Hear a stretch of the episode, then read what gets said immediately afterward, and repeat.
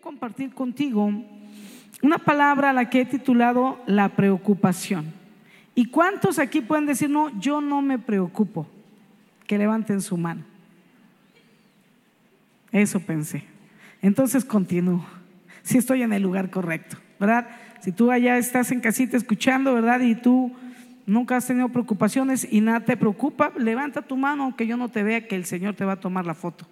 Pero si tú eres de los que se preocupan o de los que has vivido preocupación o aflicción o en estos momentos has estado pasando por preocupación tuya o ajena, porque además es una característica de la preocupación, ¿verdad? Cuando no tienes de qué preocuparte, te preocupas por las preocupaciones de los demás, por las situaciones de los demás. Buscamos de qué preocuparnos, ¿verdad?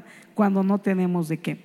Y entonces, si tú eres así, si tú has vivido estas situaciones o las estás pasando, esta palabra es para ti y es para mí en esta noche.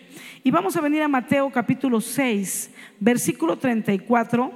Mateo 6, versículo 34. Yo te lo quiero leer de la nueva traducción viviente porque me encantó, me voló la cabeza, así como que dije, ah, son otras palabras y con esas otras palabras se desató toda esta enseñanza. Entonces, dice la palabra en Mateo 6:34, nueva traducción viviente, no se preocupen por el día de mañana, porque el día de mañana traerá sus propias preocupaciones. Los problemas del día de hoy son suficientes por hoy. Me impresionó porque normalmente cuando yo la leía y me la sabía de memoria era, no os afanéis por el día de mañana. Y para mí afán es como, más que preocupación, como cargarme de muchas cosas, de trabajo, de trabajo. O sea, yo lleno mi día de muchas cositas y para mí eso es afán, ¿no? afán por tener los trastes limpios y la ropa y lo que sigue, y la consejería y la escuela y las mujeres y dimensiones. Y para mí eso es el afán, ¿no? Como que saturarme de trabajo. Pero esta versión me hizo ver que, que el afán son eh, las preocupaciones, ¿no?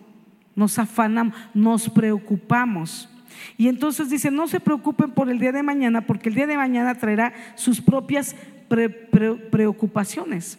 Y luego dice, los problemas del día de hoy son suficientes por hoy. Todos tenemos problemas en el día común y corriente, pero esos problemas que Dios nos ha dado hoy, que pudimos haber enfrentado hoy, que llamamos terminando el día, eran para hoy, para que se resolvieran hoy y si no tenían solución hoy, estar orando para que Dios haga algo en el momento que Él cree conveniente, Él. Dile, repite conmigo, tengo que resolverlo hoy. Y si no puedo hoy, Él lo hará. Porque los problemas de hoy son para hoy. Sigo predicando yo. y los problemas de mañana son para mañana, ¿ves? Entonces, quizá haya un problema que empiezas a resolverlo hoy Mañana vas a continuar con hacer lo que tengas que hacer para que se siga resolviendo y pasado mañana harás lo que te toque pasado mañana. El problema aquí es que es increíble cómo los planes, las cosas futuras y los problemas pueden quitarnos en un instante la tranquilidad, nos pueden quitar el gozo de disfrutar el presente que Dios nos da hoy. En un instante en un instante hoy te levantas, estás viviendo el día, te hacen una llamada, algo pasó, tu hija chocó el auto y en ese momento pierdes tu gozo, pierdes tu paz de hoy en un instante por una preocupación y una aflicción. Ahora, está bien, pero mira, a veces chocan y entonces llama al seguro, hija, voy para allá, pero no, llama al seguro, voy para allá, me salí corriendo, olvidé el celular, creo que dejé el gas prendido, la puerta de la casa abierta. ¿Sí me explico? Cómo la preocupación te lleva a tomar acciones, decisiones equivocadas, ni siquiera tienes tiempo de pensar. Y muchas veces lo que nos preocupa, como vamos a ver más adelante, ni siquiera fue tan grave en eh, lo que ocurrió como toda la película que pasó en unos segundos por nuestra cabeza. Y de eso habla el Señor. Entonces, te decía, es increíble cómo estas situaciones, ¿verdad? Eh, futuras nos quitan la paz y la tranquilidad, el gozo de vivir el presente, el presente que Dios nos da. Ahora, ¿qué es un presente? Me encanta esta palabra, porque este, la palabra presente para mí en esta, en esta cita tiene un doble significado. ¿Sabes? Cada día Dios nos da un presente. O sea, cada día Dios nos da un regalo, cada día. Y, y hoy, al abrir tus ojos por la mañana, tú abriste tu presente. El regalo de hoy es la vida que estás disfrutando hoy.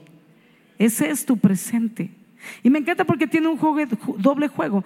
Es un presente, es un regalo que Dios te da hoy y el regalo del presente, hablando de tiempo pasado, presente y futuro, el regalo es hoy. El presente es un presente, por así decirlo, ¿no?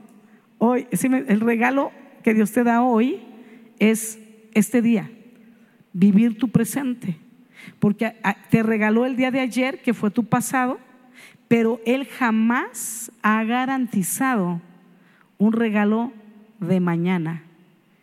Él nunca ha garantizado un regalo del futuro. Ha regalado vida eterna, pero la vida eterna no es aquí. o sea, tú sabes que Él ya te dio un pasado porque ya lo viviste. Sabes que te está dando un presente porque lo estás viviendo hoy. Pero Él jamás te garantizó que te iba a dar mañana. Si tú no vives mañana, lo que sí te garantizó es vida eterna. Pero eso es en otro lugar, en otra dimensión. ¿Sí estamos de acuerdo? Entonces, Dios te dio el pasado, ya lo viviste ayer. Dios te da el presente, te da un regalo. Un presente que es un regalo y ese regalo es tu presente hoy. Para que lo vivas lo mejor que puedas. Si hay problemas, resuélvelos. Si no puedes o te sobrepasan, ponlos en manos de Dios. Pero tú no tienes una garantía de que vas a vivir mañana. Si no abres los ojos, sí tienes una garantía de vida eterna. O sea, ya va a ser eterno en otra dimensión, pero no es mañana aquí con los tuyos. Sin embargo, lo que afana nuestras vidas y nos llena de preocupación es lo que vamos a hacer mañana aquí. La semana que entra aquí. El mes que entra aquí. En el trabajo, con la familia, en la escuela, con la enfermedad. Pero ¿quién te dijo que mañana vas a estar para resolverlo. Y sin embargo, hoy ya no disfrutaste tu presente, o sea, tu regalo, ya ni lo abriste por estar afanada, afanado, pensando cómo vas a resolver lo de mañana. Pero ¿quién te dijo que tú vas a estar mañana? ¿Quién te dijo que lo vas a resolver tú? Quizá puedas estar mañana, pero no te, te, te toca a ti resolverlo, sino a alguien más. Pero el afán, la preocupación, el sentarte a meditar en lo que va a pasar mañana o pasado o el mes que entra, no te deja disfrutar el presente que Dios te regala cada día. Tu hoy de cada día. Eso es lo único certero que tenemos para vivir. Mañana no lo sabemos. Creo que el COVID nos vino a dar una muy buena lección acerca de lo que te estoy hablando. Ahora, fíjate bien, eso entonces es el presente, pero como te decía, es un regalo que Dios nos da y cuando abrimos los ojos hoy, te decía, es ya abriste tu presente, es el regalo del día de hoy. Sin embargo, las preocupaciones de mañana, te decía, no nos permiten ni siquiera abrir el presente que Dios nos otorgó hoy y mucho menos disfrutarlo por estar preocupados o afanados por el mañana que Él no nos prometió. Él bendice nuestro presente y si morimos nos promete vida eterna, pero Él no nos promete un mañana en esta tierra. Debemos de estar apercibidos para el momento que Dios nos llame, inclusive si lo hace hoy mismo, el día de tu presente. Ahora bien, eh, nadie tiene seguro el mañana, así que no debemos vivir el hoy planeando, adelantando o preocupándonos por afanes que quizá ni siquiera llegarán. ¿Te ha pasado ese? Eso es horriblísimo. No duermes toda la noche pensando lo de mañana en el trabajo. ¿Y cómo le vas a hacer? Y cuando llegue tu jefe, ¿qué le vas a decir? Porque la situación está cachetona. ¿no? Y entonces están corriendo a mucha gente, pero entonces tú no duermes porque mañana, y si le dices, o mejor no, y después de tres horas ya son las tres de la mañana pensando qué vas a hacer cuando lo veas y cómo se lo vas a decir, y a las cuatro de la mañana cambias de parecer, y si mejor no le digo, y si mejor me espero para que entonces, porque si primero habla Chuchita, y entonces, o no, mejor no, no, mejor si yo hablo primero, no vaya a ser que Chuchita se me adelante y me volteé las cosas. Y así te la pasaste todo el día. Digo, toda la noche, perdón, ya se te hizo de día. Te vas a trabajar Y cuando llegas al trabajo, el jefe los llama y tú dices, híjole, sí, no le digo, no sé.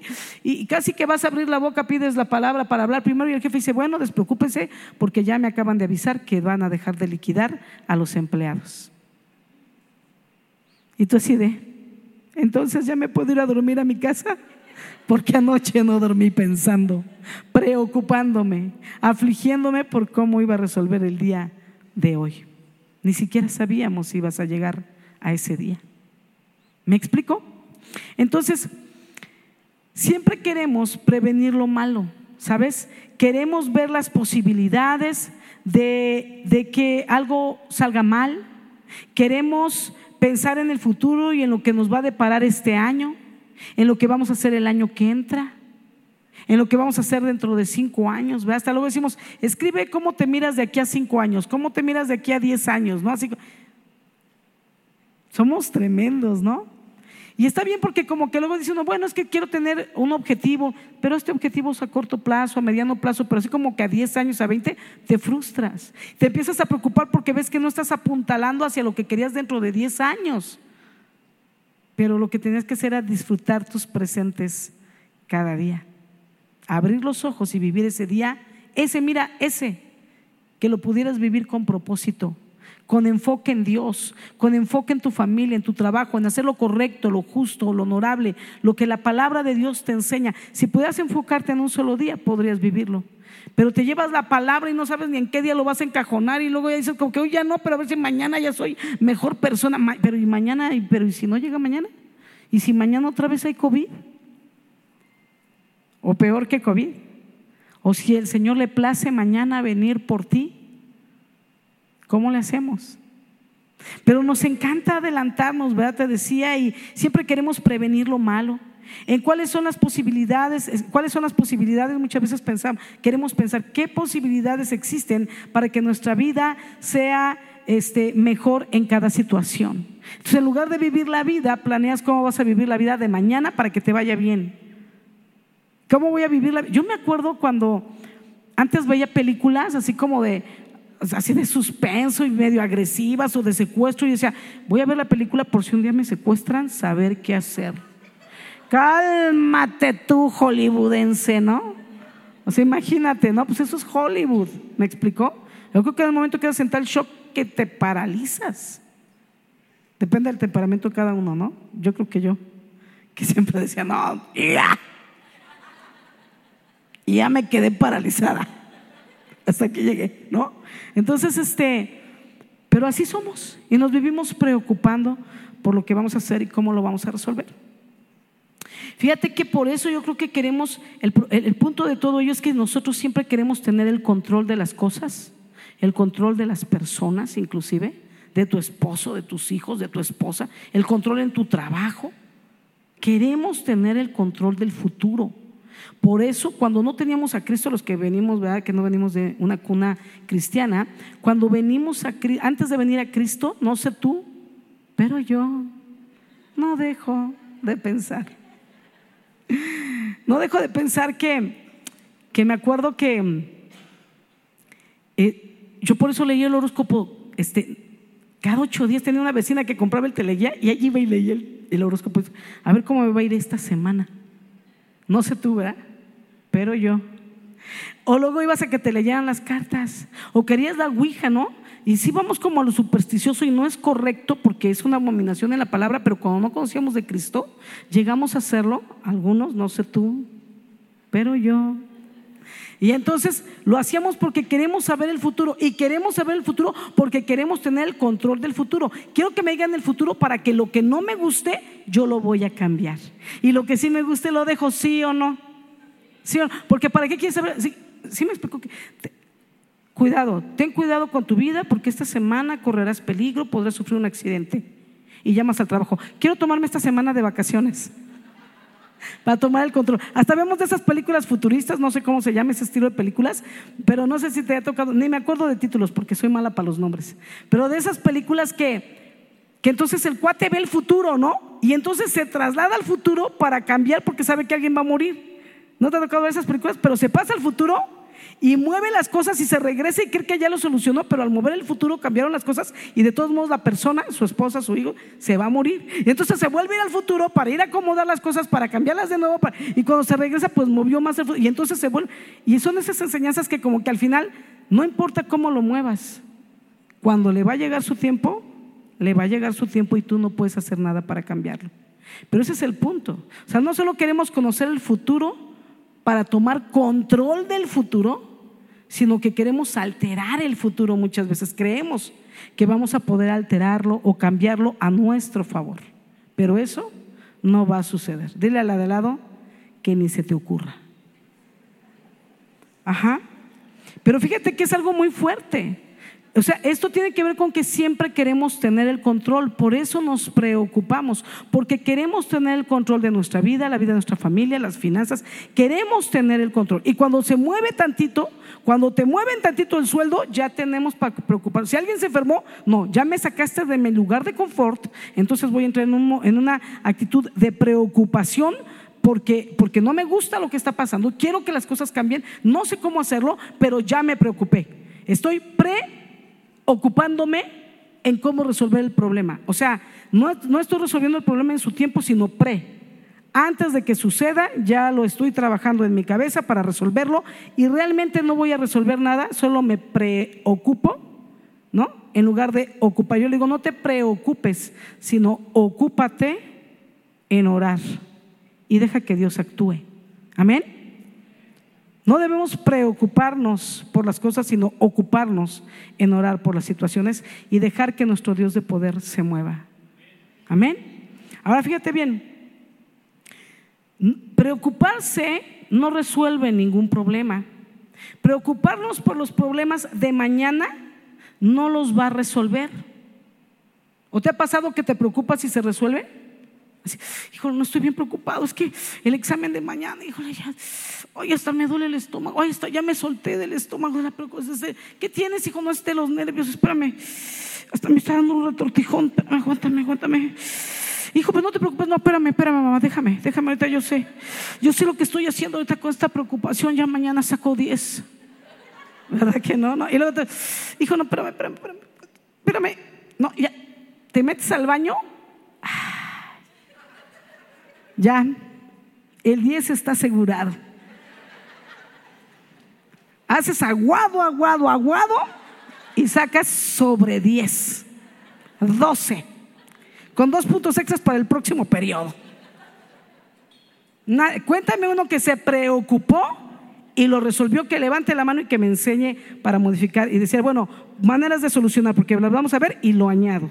Alguien que se preocupó y en su preocupación lo resolvió, levante la mano. ¿En la cámara? Qué bueno que no te veo. Muy bien. Entonces, preocuparnos por los problemas de mañana no los va a resolver. Además, muchas veces las cosas que nos preocupan, esto es lo peor, esto me dio una cachetada con guante blanco, ni siquiera pasan. ¿Te ha pasado que lo que te preocupa ni siquiera pasa? Y si pasan, las cosas no son tan graves como lo habíamos imaginado. Yo me acuerdo cuando, y eso fue una, lección que Dios me dio en la vida, yo creo que ha sido de lo más impactante y preocupante en mi vida, las experiencias de las más fuertes que he vivido, dolorosa, y al final Dios me dio un agarrón de greñas tremendo. Cuando le dio COVID a mi hija, pues yo me acuerdo que en ese entonces pues ni había vacuna ni había cura todavía, ¿no? Que, que si con, que todos con cubrebocas, que quítenselo, no sirve para nada, que tomen alcacerse, que alcacerse no porque se te sube la locura a la cabeza, ¿no? Que, no, que úntate caca de vaca, que con eso sí, que, que no, que no, que la sopa de 20 ajos y 50 cebollas, ¿no? Yo me acuerdo que me llamaron y me dijeron, dale, cómprate un kilo de cebolla y la vas a filetear y la hierves en un litro de agua y que toda se la coma tu hija y se la di toda. Como tuvo que hervir, ya era como medio litro, pero el kilo de cebolla seguía en la plato. Y se lo di todo. Entonces, yo estaba preocupada. Cuando ella le da el COVID, yo me empiezo a preocupar. Toda la gente tenía solo dos tipos de WhatsApp. Los que me mandaban remedios para que mi hija se mejorara Y los que me escribían para decirme, por favor, ore porque mi esposo se está muriendo. Ore porque mi hijo, o sea, que era peor. O sea, me explico. Cuando tú estabas pasando esa situación de COVID, te mandaban citas bíblicas. A mí me mandaban más preocupaciones de los demás y cosas peores que las de mi hija. Y eso me preocupaba más. Al punto que me enfermé y mi esposo me prohibió contestar WhatsApps. Porque me dijo, en lugar que te cures, los mensajes de los demás te están enfermando. Los dos tipos de mensajes, porque también tantos remedios, videos de hacer una cosa, otra, y eran 50 cosas diferentes y yo no podía hacerlas todas. Y yo comencé a angustiarme, comencé a afligirme y llegó el momento que ya ni siquiera pude orar. Porque mi manera de orar, en lugar de usar la palabra, yo oraba como diciendo así como, Dios mío, por favor, por favor, salva a mi hija, Señor, por favor, que no se muera, por favor, Señor, por favor, te suplico, por favor, era lo único que podía orar. No recordaba ninguna cita bíblica porque la palabra tiene poder. Y cuando oro meto las citas bíblicas y desato poder en mi oración porque lo acompaño de citas bíblicas. Pero en ese momento yo no podía pensar en ninguna cita bíblica. Me bloqueé. A mi hija le dio un COVID de ocho días, como era el COVID en esos momentos, que la gente podía morirse o no. Mi hija no necesitó tanque de oxígeno, gracias a Dios. Sí tuvo temperatura. Yo entré a inyectarla, entraba ya cubre boca, careta, guante, no tocar nada, así que así que sí. Y, y salía ¿no? del cuarto y comencé mucho a preocuparme. Primero que mi hija se fuera a morir. Aunque mi hija no estaba tan. O sea, yo no tenía cabeza para pensar, a ver, Joana, Sandra, Joana no está usando oxígeno, Joana no está entubada, o sea, cálmate, confía. No, no, no, no, no, no. Yo empecé a irme, a irme en mis pensamientos, y ahorita vamos a hablar de esto, y comencé a irme en mis pensamientos más. Y yo me puse a pensar, si mi hija se enferma, ¿quién la va a atender? Y mi esposo estaba ahí y de hecho nos repartimos el trabajo. Empezamos a dormir en camas separadas porque tenemos un cuarto de huéspedes y dormíamos en camas separadas y nos decía, yo atiendo a Joana y tú atiendes a tu mamá. Yo hacía la comida Ernest lavaba los trastes, Ernest bajaba la bolsa con la ropa de Joana, Joana le echaba el Lysol, cerraba la bolsa, ¿no? Nos la daba como unas horas después para que se muriera el bicho, Ernest bajaba la bolsa, la abríamos en el patio, él abría, la dejaba expuesta al sol para que se muriera, no, no, no hacíamos todo lo que se oía y se veía, ¿no? Que había que hacer. Yo estaba en la cocina, todo sanitizaba, todo lavaba, todo le echaba líquidos y todo, y entraba a atender a mi mamá. Porque además era el quédate en casa, entonces la chica que cuidaba a mi mamá no estaba, la que me ayudaba al aseo tampoco, yo tenía que cuidar a mi mamá, hacer el aseo, hacer la comida y predicar y aparte abrir el grupo de mujeres cada ocho días y mi grupo de conexión y todo lo que nos tenía que tocar trabajar, desde casa podíamos hacerlo. Entonces como que me agravé de trabajo, pero, pero eso no me preocupaba, sino mi hija. Y los pensamientos, yo decía, si yo me enfermo, ¿quién va a cuidar a mi mamá? Nadie va a venir a mi casa porque, mi, porque tenemos COVID. Entonces, si yo me enfermo, ¿quién la va a atender? Porque Ernest entra con Joana y él puede contagiar a mi mamá, yo estoy enferma. Entonces, yo todas las noches estaba pensando y todo el día, ¿cómo resolver? Si yo tengo COVID, ¿cómo puedo atenderla? No, no, no, no hay manera. Bueno, la otra es que entre con careta, guantes, atenderla. Pero entonces Joana decía, me duelen todos los huesos. Y entonces yo empezaba a sentir dolor de huesos. Las articulaciones me dolían, no podía ni doblar los dedos. Y yo decía, y cuando sentí el dolor, y yo le llamaba al doctor y decía, yo creo que también tengo COVID porque me duelen los huesos como Joana. O sea, como que voy viendo que tengo estos síntomas, yo creo que me decía, no, lo que tú tienes es ansiedad por lo que oyes de tu hija. Pero él me lo decía por teléfono, yo decía, ni siquiera viene a verme.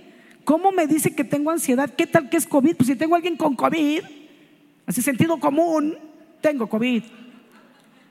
¿Ve? ¿Cómo piensas equivocadamente, no? me decía, es ansiedad, es ansiedad y es ansiedad, y así me tenía el doctor, ¿no? Y entonces yo decía, ¿cómo? Y luego Joana decía, no puedo, porque si te tomaste la temperatura, no puedo, ¿por qué? Porque no puedo ni bajar el, o sea, no podía, no tenía la fuerza para sacudir el termómetro y bajarlo para luego ponérselo. Pero ya me lo había dicho cuando ya se había pasado la temperatura, ¿no? Ya había tomado el medicamento sin checar su temperatura, pero sabía que tenía temperatura. Entonces yo decía, entonces yo me decía, ok, entonces yo me meto con mi mamá, la otra es que yo me meta con mi mamá, si me da COVID a mí, me pongo cubrebocas todo y así atiendo a mi mamá, esperando que no se enferme. Pero si le da y la contagio, pues las dos tenemos, pero yo la cuido. Pero no, pero si tengo este dolor de huesos, ¿cómo la cargo para llevarla al baño? ¿Cómo la volteo? ¿Cómo la muevo? ¿Cómo?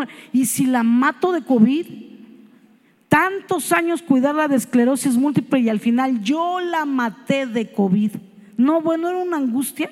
Pero luego decía, ¿y si le da a ella? Y yo entro a cuidarla y me da también, bueno, pues me encierro y es que me meta la comida y, lo mismo, y volví a la misma cuenta, y cómo la levanto, y cómo la cargo, y cómo la llevo al baño. no, que entonces no la llevo al baño, le cambio el pañal acostado, pero si yo no me puedo levantar, y así hasta que llegué al punto de tal extremo de preocupación que me vino ansiedad. Y después me vino insomnio, y ya no podía dormir. Y ahora sí comencé a enfermarme de otras situaciones, solo por preocuparme de cómo iba a resolver el problema del COVID si nos daba a todos. Al final, Joana se curó en ocho días. Le dieron otros ocho antes de que saliera de su cuarto, ¿te acuerdas que era así? Te quedas otros ocho para no contagiar. A los 15 días salió y lo primero que dijo es, se me antoja una hamburguesa. Aquí nadie va a comer una hamburguesa, le dije, aquí puro limón, toronja, naranja, cebalín lechuga, cero pan, cero todo lo que nos decían que no había, cero azúcar, nada de carbohidratos, olvida. Pero yo quiero, no vamos a comer y se acabó, no te vas a volver a enfermar de COVID. Yo estaba amargada, traumada, frustrada, con ansiedad y con, y con ¿cómo se llama esto? Insomnio. Ella se curó en ocho días, estuvo libre de su cuarto, ocho días después más. Yo tardé seis meses con insomnio dos meses con dolor intenso de cabeza las 24 horas. Yo me enfermé de una enfermedad que se llama preocupación. Dile al de al lado, ahí te hablan. Dile al de al lado, ahí te hablan. Solita me enfermé por perder el control, por perder la visión en el Señor en poder orar y confiar en Él. Y así fue como me enfermé. Ella se curó en ocho días. Yo tardé seis meses en recuperarme. Me enfermé como que empecé a tener síntomas como de prediabetes, depresión alta, presión alta.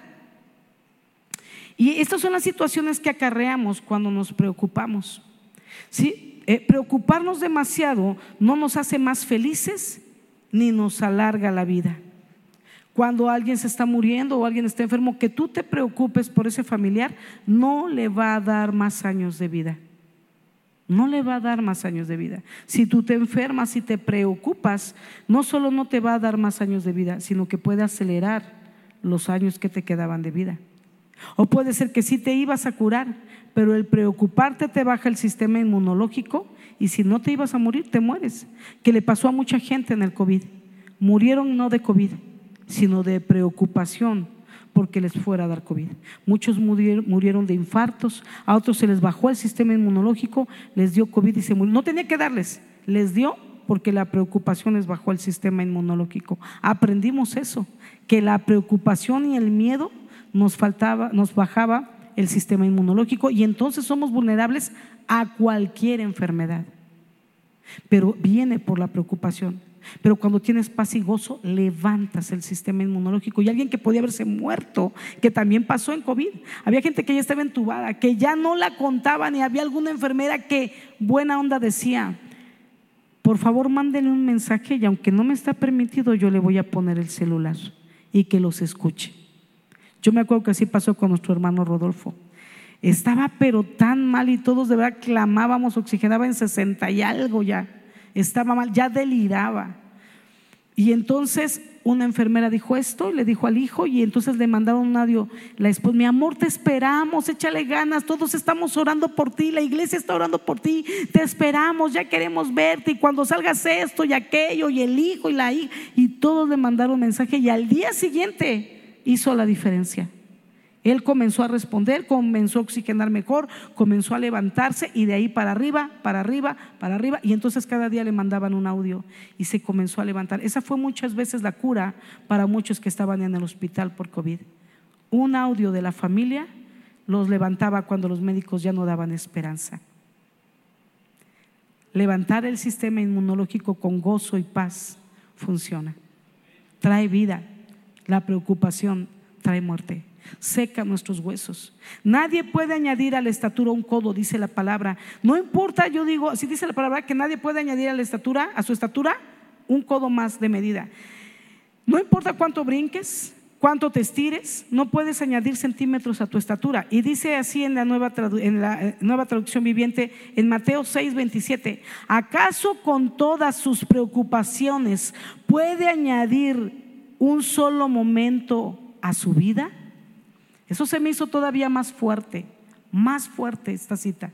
Porque no es lo mismo añadirle unos centímetros a tu cuerpo que, lo que dice aquí la palabra. ¿Acaso con todo lo que te preocupes, tú podrías añadirle un solo momento más a tu vida? Al contrario, yo creo que si todavía puedes haber vivido una semana más o unos añitos más, la preocupación te los chupó y hasta aquí llegaste. Es contrario totalmente. Em, ¿Cuáles son las consecuencias de vivir con preocupaciones? Se pierde la paz, se pierde el gozo, se pierde la salud hasta el punto de llegar a la muerte y sobre todo se pierde la fe en Dios. Pero dice la palabra en, las soluciones, y voy terminando, quiero darte soluciones que podemos tener en contra de la preocupación para resolver la preocupación de nuestras vidas. Y también está en la palabra en Mateo 6:33. Porque, ¿sabes? La Biblia dice que cuando ponemos a Dios primero en nuestra vida, no tenemos que angustiarnos por eso que va a pasar mañana. No tenemos que preocuparnos cuando nuestros ojos están puestos en Dios. El problema de la preocupación comienza justo cuando quitamos los ojos de Jesús. Lo mismo le pasó a Pedro. Empezó a caminar. Dice, puestos los ojos en Jesús, caminó sobre el agua. Pero dice que cuando quitó los ojos de Jesús, cuando apartó su vista para mirar la tempestad, se hundió. Esa es la gran diferencia. En ello está. Y entonces dice Mateo 6:33, busca primero el reino de Dios y su justicia y Él te añadirá todas las cosas. Si alguien está enfermo, busca el reino de Dios. Busca la justicia de Dios sobre tu familiar, sobre tu propio cuerpo, sobre tu trabajo, sobre, sobre tu familia, sobre tu matrimonio. Busca primero el reino de Dios y la justicia de Dios, que Él te haga justicia en medio de esa situación y deja que Él te añada. Después que busques de Dios no tienes que preocuparte de nada, porque al final del día se va a hacer la voluntad de Dios.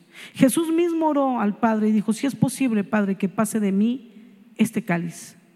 ¿Y qué crees? No sucedió. Pasó el cáliz.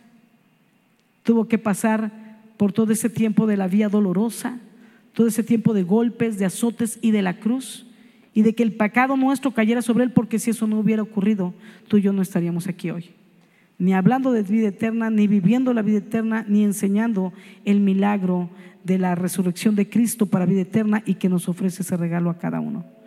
No tendríamos esperanza ni Dios si ese día el Padre hubiera contestado la oración del Hijo.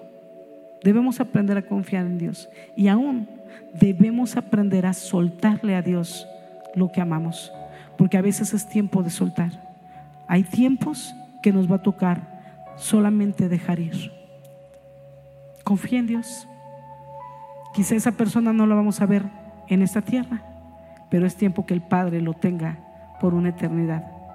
El mismo lugar donde una vez estaremos todos, nos encontraremos todos, pero el centro no va a ser buscarnos entre todos, sino mirarlo a Él, el autor y consumador de la fe, el autor y consumador de la vida eterna. Amén. Eh, al decir a alguien que no se preocupe, no va a funcionar, ¿sabes? Porque la preocupación viene del pensamiento, eh, por pensar en demasiadas cosas malas que podrían suceder, pero que no acontecerán. Así que el lugar donde se resuelven las preocupaciones es en los pensamientos, no en los consejos, sino en ayudar a la persona a cambiar sus pensamientos a aprender a escuchar a la persona. ¿Qué piensas? Que es, que siento que me veo fea, pero yo te veo hermosa. Me encanta esto de ti, me encanta lo otro de ti, valoro esto de ti, esto es lo que yo pienso de ti. Es que, ¿qué piensan los demás? No sé los demás, pero yo pienso esto de ti, que eres valiente, que eres que eres sensible a las necesidades del prójimo, que eres una hija de Dios. Me gusta tu testimonio, me gusta tu servicio a Dios. Valoro cuando has ayudado a otros, valoro las veces que me has ayudado. No sé lo que piensen otros de ti, pero yo le doy gracias a Dios que te creó, que vives, que existes y que te ha usado para bendecir mi vida. Entonces, eso cambia la, eso, cambiarle su pensamiento lo va a ayudar a salir de su preocupación, de su ansiedad o de su depresión, porque comenzamos a cambiar sus pensamientos. Lo que te, te, acuerdas lo que te acabo de contar en mi historia? ¿Qué fue lo que me llevó a la ansiedad y al insomnio? La preocupación que estaba solamente en mi cabeza, porque nunca ocurrió. ¿Sabes? Ah, debemos cambiar los malos pensamientos por todo lo puro, todo lo amable, todo lo que es de buen nombre, dice la palabra en Filipenses 4:8, en esto pensar. Sabes, em, las preocupaciones vienen del pensamiento, te decía, y es en el pensamiento donde tenemos que resolverlo. Limpiando nuestra mente en cada pensamiento que no viene de parte de Dios y que solo me aflige. La misma palabra de Dios nos enseña que renovemos nuestra mente por la mente de Cristo. Es que yo digo que no sirvo para nada. ¿Y qué dice Dios? Ah, no, Dios dice que Él tiene pensamientos de bien y no de mal para ti. Él dice que tú eres la sal de esta tierra. Él dice que te puso para hacer luz en medio de las tinieblas. Me explico y empiezo a cambiar lo que yo pienso de mí por lo que dice la palabra. Claro, cuando estoy mal no lo puedo ver, por eso lo que necesito no es que otros me digan échale ganas, sino que me ayuden a cambiar mis pensamientos por lo que dice la palabra. Amén. Dios no quiere que lleves las cargas de mañana junto con las de hoy, porque Él ha prometido que no nos va a dar más de lo que no podamos soportar. Dice Primera de Corintios capítulo 10, versículo 13. Y Él ha sido fiel en cumplirnos esta promesa. Dios no nos da más peso. Somos nosotros quienes al añadir problemas de mañana, más los de pasado mañana, al querer añadir los problemas de la semana, los del mes y los del año, hoy soy yo mismo quien me lleno de cargas, quien añadimos carga y cansancio a nuestras vidas. Dios ha sido fiel en cumplir su promesa. Él te va a dar problemas hoy. Pero dice su problema, bástate con los de hoy. Porque sabes, los problemas que te da el día de hoy es para que tú los trabajes con las herramientas que Él te ha dado. La fe, la oración, la paciencia, el gozo, la misericordia por la otra persona para ayudarle a levantarse. Entonces hay que vivir problemas porque los problemas nos maduran pero solo son los de hoy.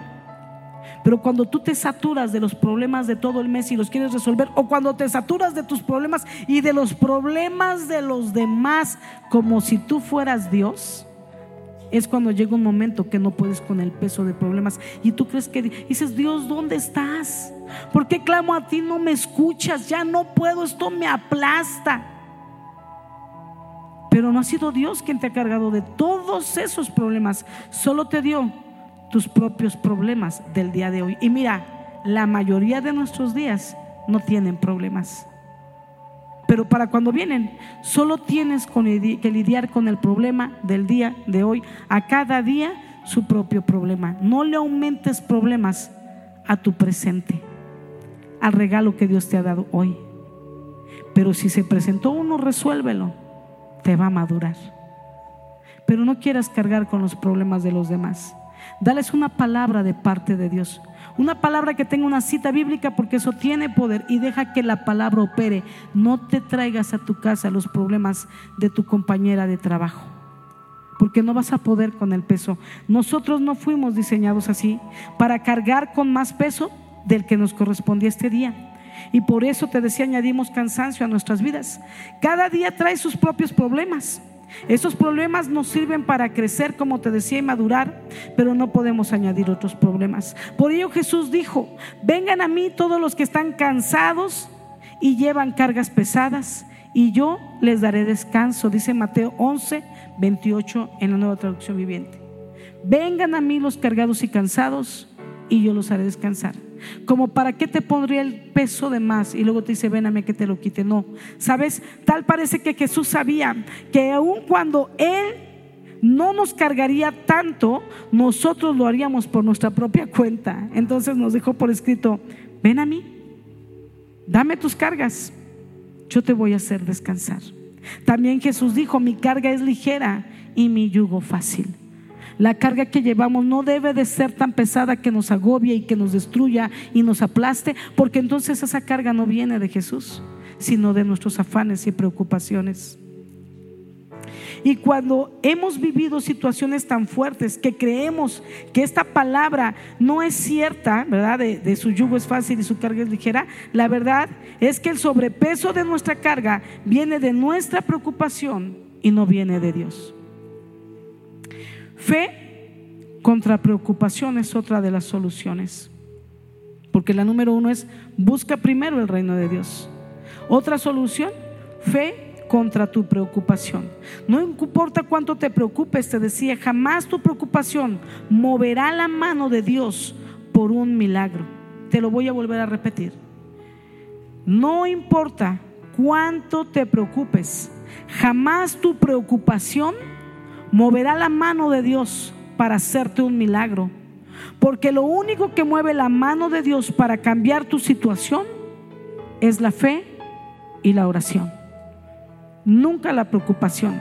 Porque la fe es creerle a Dios, pero la preocupación es creerle a Satanás cada mentira que plantó en tu cabeza. Y Dios jamás te va a bendecir por preocuparte, porque sería bendecirte a ti por creerle a Satanás. Pero cuando en medio de la preocupación decides voltear y mirarlo a Él y creer en Él, en ese momento hay una lucha entre creerle a Satanás preocupación o creerle a Dios fe. Y cuando decides creerle a Dios fe, poner tu fe, creer que en aquello que tus ojos todavía no ven, pero creer que lo vas a recibir, abrazarte la palabra y declarar sus promesas hasta que sucedan, entonces por tu fe moverás la mano de Dios y podrás ver tu milagro. Nunca Jamás sucederá un milagro porque tú te preocupes. Al contrario, ofendes a Dios. Ofendes a Dios mientras te preocupas.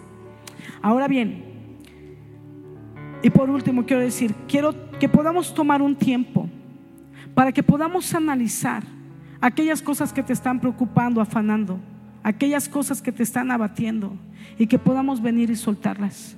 No tomes una carga que no corresponde a la del día de hoy porque mañana trae sus propios problemas, sus propios afanes. Y quizá mañana tú no vas a estar para resolverlos. Lo más probable es que mañana o pasado o en una semana o en un mes lo resuelva Dios. Pero una cosa es segura, tu preocupación jamás hará nada por ti ni por lo que te preocupa. Quiero animarte a que si tienes alguna preocupación o aflicción te puedas poner de pie, sea tuya o sea la preocupación de alguien más, de un familiar, de alguien que esté enfermo. Y la preocupación te está ganando y se está volviendo en un peso que ya no puedes llevar. Quiero animarte que si estás en esta situación puedas venir al frente. Y mientras van pasando al frente, quiero pedir al grupo Alabanza si puede ministrarnos. Gracias. Si tú estás en las redes viéndonos a través de las redes y tienes alguna preocupación, te animo a que te pongas de pie como símbolo de salir de la posición en la que estás y dar un paso de fe a lo que viene por delante.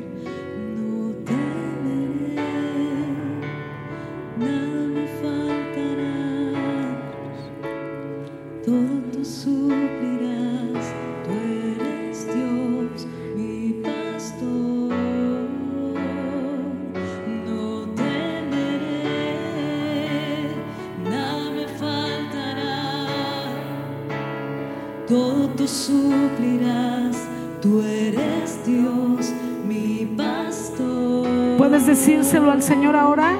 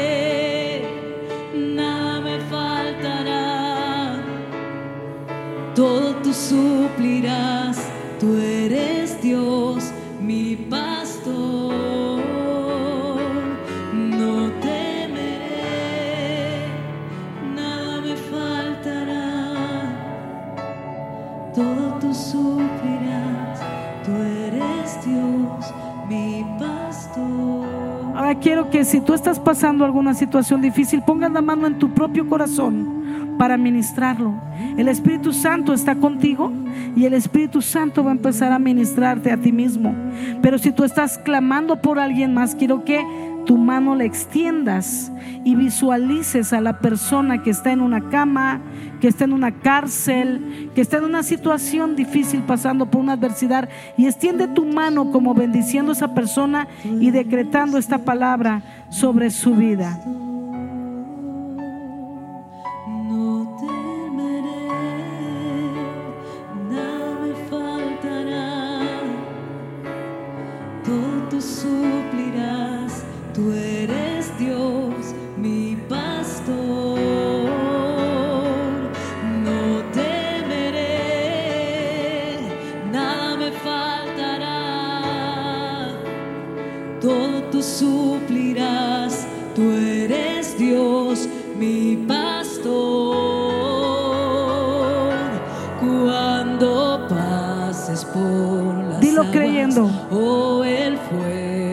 Señor te está hablando. Soy tu Dios, tu Salvador. Créelo, créelo, porque es para ti. Cuando pases por las aguas, oh, el fuego te rodea, está escrito, yo estaré contigo. No temeré. Contéstale, contéstale. No voy a temer. Señor. No voy a temer más porque tú estás conmigo. Yo te creo, Señor. Tú lo vas a suplir todo. Si hay algo que aprender en medio del desierto, en medio de la prueba, muéstrame, enséñame, fortaleceme, Espíritu Santo. Levántame, ministrame, revélame lo que tengo que hacer, lo que tengo que dejar, los pasos que tengo que dar, Señor. Quiero caminar en obediencia y pasar al otro lado del desierto. Pero hoy decido no temer, porque sé que no camino solo, sé que no camino sola, sé que tú me llevas de tu mano, Señor, que nunca me has dejado y nunca me dejarás, que lo hiciste una vez y lo harás otra vez y otra vez y otra vez y otra vez. Porque tú eres el Dios de milagros, porque tú eres el Dios de maravillas, Señor. Hoy decidimos soltar toda preocupación del día de mañana, toda preocupación y afán de la semana, del mes, del año. Toda preocupación de nuestra vida la soltamos el día de hoy, porque tú eres soberano, porque tú determinaste que no me ibas a dar más de lo que no pudiera soportar. Perdóname por haber añadido a mi presente, Señor, las preocupaciones de un mañana incierto, porque no sé si viviré en esta tierra, pero sé que si no me, me levanto mañana, me despertaré en la vida eterna. Mis ojos mirarán a mi Salvador. favor, disfrutar mi herencia, mi heredad, la vida eterna y los propósitos eternos que tienes para mí y para mi familia, Señor. Perdóname por afanarme, perdóname por sobrecargarme. Hoy vengo a ti y suelto toda mi carga, toda mi angustia y mi aflicción. Y te creo, creo que tú me haces descansar hoy, Señor. Creo que puedo descansar en ti, lo creo de corazón. Señor, hoy decido no preocuparme, sino ocuparme en la oración. Hoy decido soltar la preocupación, porque eso es poner mi confianza en todas las mentiras del diablo. Hoy lo suelto y me desprendo de ello y decido poner mi fe en ti, Señor. Confiar en ti y esperar que tú me vas a dar la salida, que tú me vas a guiar para resolver o que tu propia mano de poder lo hará por mí, Señor. Pero no me voy a afanar por mañana, porque no sé si mañana un presente cuando abra los ojos esperándome. No lo sé, Señor. Pero hoy te pido perdón. Hoy te pido perdón porque cada presente que me has dado cada día lo he arruinado con mis preocupaciones. Señor, enséñame a abrir mis ojos por la mañana y agradecer el presente que me das, que es ese nuevo día. Que pueda vivirlo para honrarte a ti, para glorificarte. Que aún lo pueda vivir de la mejor manera, aún en medio del dolor, Señor, y de la aflicción, porque quizás sea el último presente que me des en esta tierra, Señor. Decido vivirlo para ti. Decido vivirlo agradándote. Decido vivirlo con valentía si tuviera enfermedad o aflicción, Señor. Y confiar que mañana a esa hora las cosas cambiarán. Y confiar que mañana tu mano de poder, Señor, hará cosas nuevas. Habrá mejoría, habrá mejores noticias.